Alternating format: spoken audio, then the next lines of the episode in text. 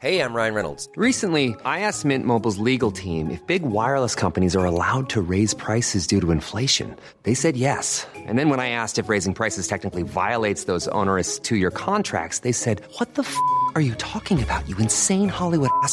So to recap, we're cutting the price of Mint Unlimited from $30 a month to just $15 a month. Give it a try at mintmobile.com slash switch. $45 upfront for three months plus taxes and fees. Promo for new customers for limited time. Unlimited more than 40 gigabytes per month. Slows. Full terms at mintmobile.com.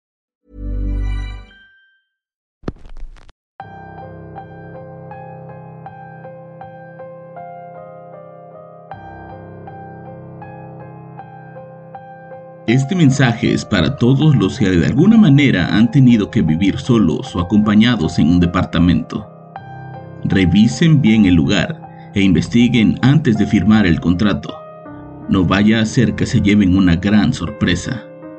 Bienvenidos una semana más a Radio Macabra, su programa favorito de la noche.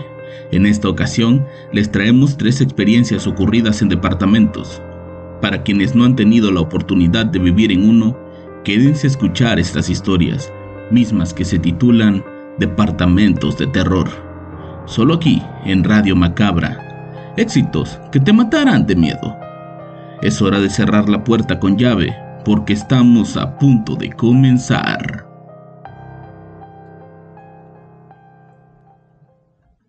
Durante la pandemia de 2020, yo vivía con una compañera. Ambas compartíamos el mismo departamento.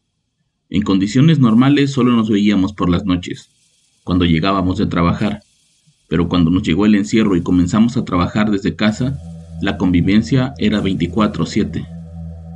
Si bien éramos amigas y nos llevábamos muy bien, era raro estar juntas todo el día. Extrañaba un poco mi privacidad. Era como si por primera vez en mucho tiempo quisiera tener ese departamento solo para mí. Otra de mis amigas se iba a regresar a casa de su familia por un mes. Quería estar con la familia, pero había un problema. Meses antes había adoptado un perro.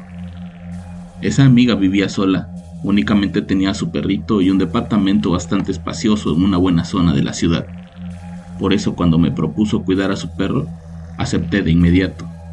La realidad es que yo le había dicho lo mucho que necesitaba estar sola. Necesitaba concentrarme en el trabajo y teniendo a mi amiga haciendo lo suyo a unos metros de mí, aquello parecía una misión imposible. Fue por eso que mi amiga me ofreció quedarme ese mes en su casa para cuidar al perro y también al departamento.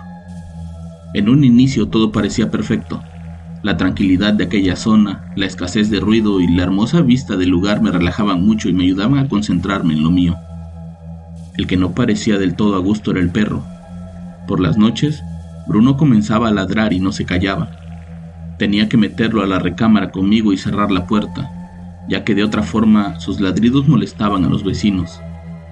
Por más que le preguntaba a mi amiga por qué hacía eso, ella me decía que le parecía extraño, que cuando ella estaba con él no hacía esas cosas.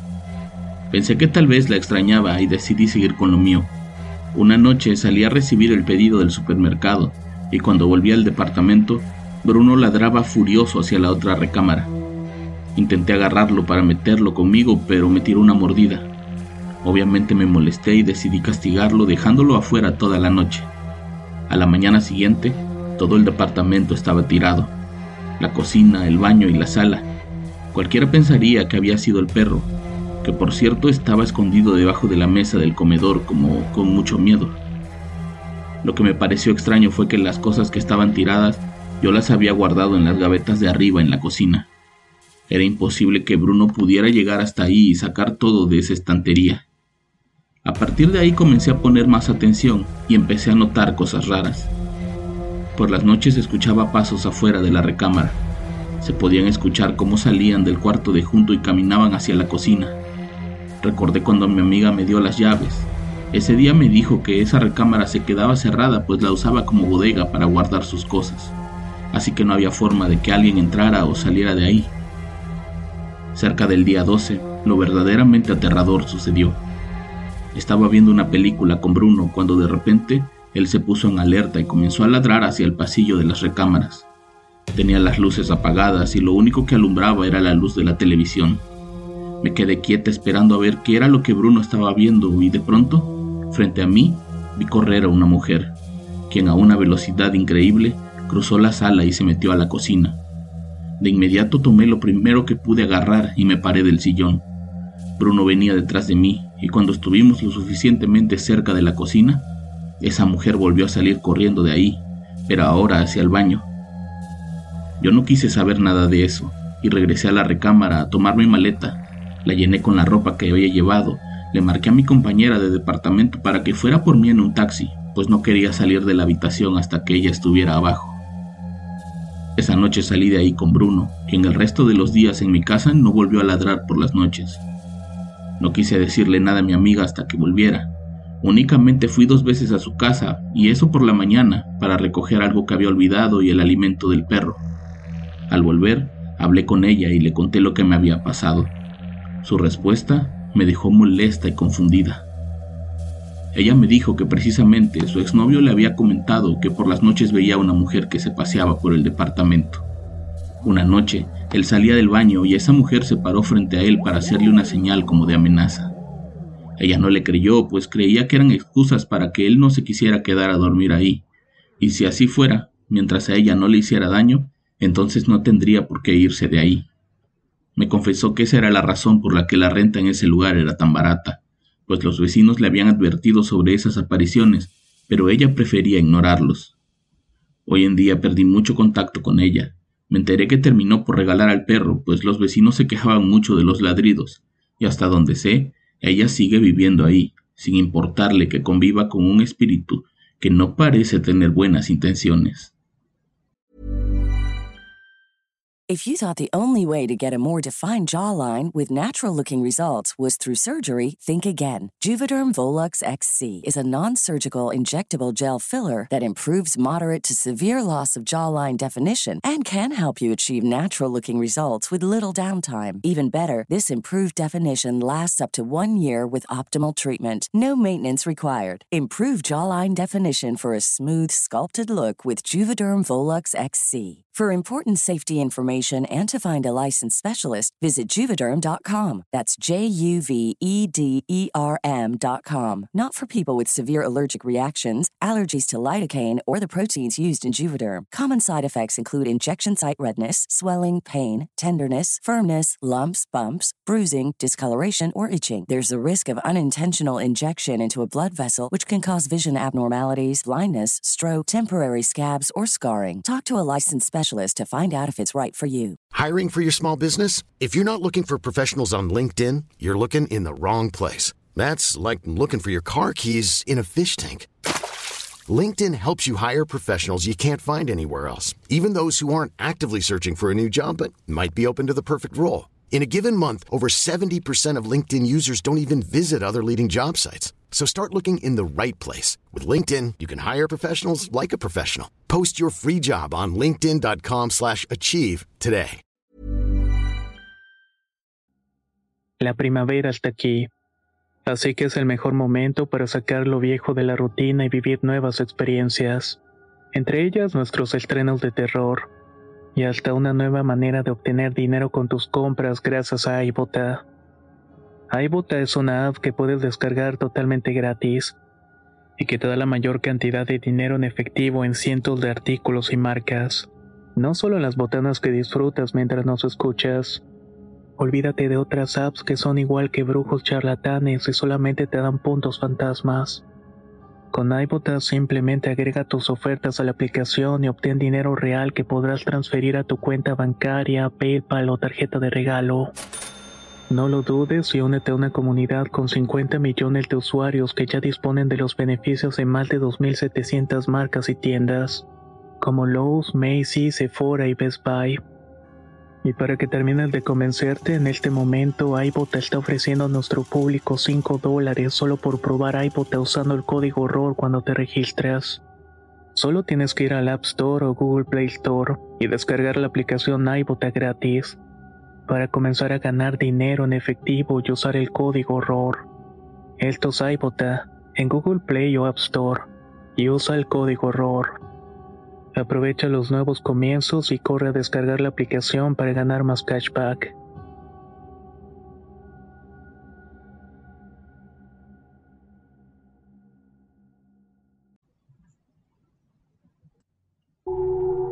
Esta historia sucedió cuando recién habíamos tenido nuestro primer hijo. Mi esposa y yo nos habíamos mudado a un departamento más grande pues necesitábamos espacio para las cosas del bebé. El lugar parecía perfecto, era seguro, los vecinos amables, tenía estacionamiento techado y me quedaba cerca del trabajo. Pero también ocurrían cosas que poco a poco fueron haciendo que termináramos yéndonos de ahí. De todas las cosas que nos llegaron a suceder, la peor fue una noche en que sin razón aparente, todos en el edificio escuchamos los gritos histéricos y desesperados de una mujer. Esa noche habíamos terminado de cenar. Mi mujer lavaba los platos mientras yo terminaba de dormir al bebé. La noche estaba bastante calmada, no había ruido en la calle y de pronto esos gritos nos hicieron dejar de hacer nuestras cosas. No parecían ser dentro del edificio, más bien era como si vinieran de la calle. Mi mujer me dijo que tal vez deberíamos llamar a la policía, pero como no duraron mucho, decidimos no hacerlo. Más tarde, ya en la recámara, ella no dejaba de pensar en aquello. Creía que tal vez alguien le estaba haciendo daño a alguna chica o que bien le pudo haber pasado algo. A mí solo se me cruzaba por la cabeza que la pudieron haber asaltado o algo así, y decidí cambiarle el tema, ya que no quería cargar con la culpa de no haber llamado a la policía y pensar que por eso algo malo le hubiera sucedido a aquella persona. De pronto comenzaron unos golpes. Eran casi las 11.30 de la noche y alguien golpeaba con violencia en nuestra puerta. Me levanté de la cama muy molesto, pues no eran las formas. Mi mujer se levantó para ver a nuestro hijo y evitar que se despertara por el ruido. Una vez en el pasillo pregunté quién era, pero no respondieron. Volví a preguntar y lo único que escuchaba eran los golpes en la puerta. Algo me decía que no tenía que seguir avanzando. No era normal que alguien golpeara así la puerta y no dijera nada. Regresé a la recámara por el atomizador de gas pimienta que cargaba siempre y me fui directo a la puerta con la intención de abrir y rociar de pimienta a quien estuviera molestando. Pero justo cuando estaba por abrir, el teléfono sonó. Me di la vuelta para contestar y caminé hacia la sala, pero mi mujer salió antes y contestó el teléfono. Entonces regresé furioso a la puerta y cuando un grito de mi mujer me detuvo. No abras, Fede, no abras. Por lo que más quieras, no abras la puerta. Cuando volteé a ver a mi mujer, tenía el teléfono en una mano y en el otro brazo cargaba a nuestro hijo. Ya estaba llorando y me volvió a decir, por nuestro hijo no abras la puerta.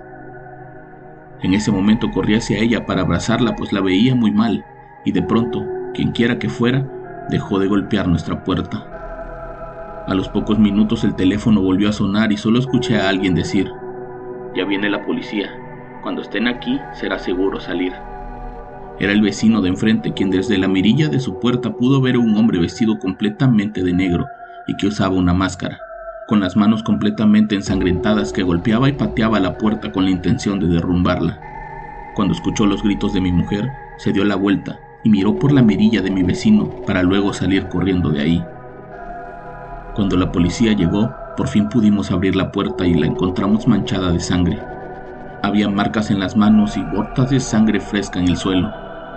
Nunca supimos quién era aquel agresor y por qué justamente había escogido nuestro departamento, pero después de ese y otros eventos bastante raros, decidimos irnos de ahí. Algo tenía ese edificio que atraía los eventos violentos.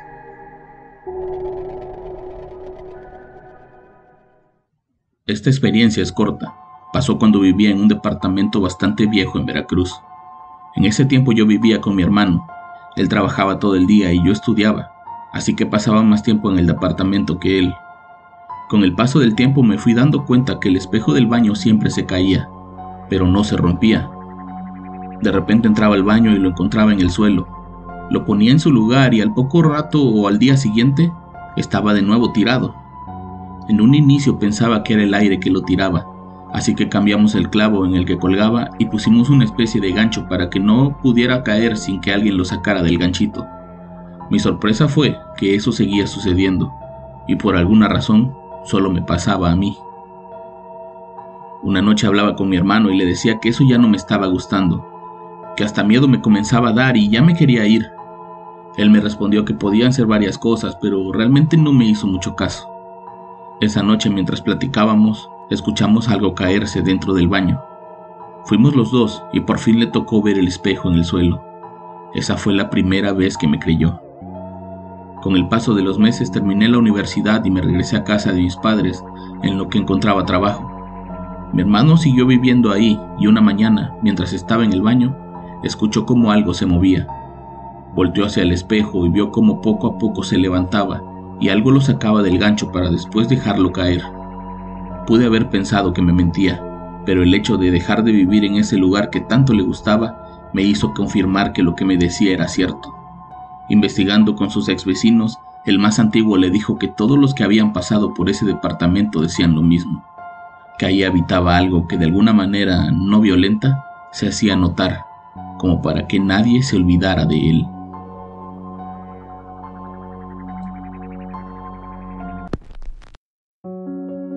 Si ustedes tienen alguna experiencia que contarnos, no duden en mandarlas para que podamos compartirlas con todos los suscriptores. Solo aquí, en Radio Macabra. Éxitos que te matarán de miedo. Buenas noches.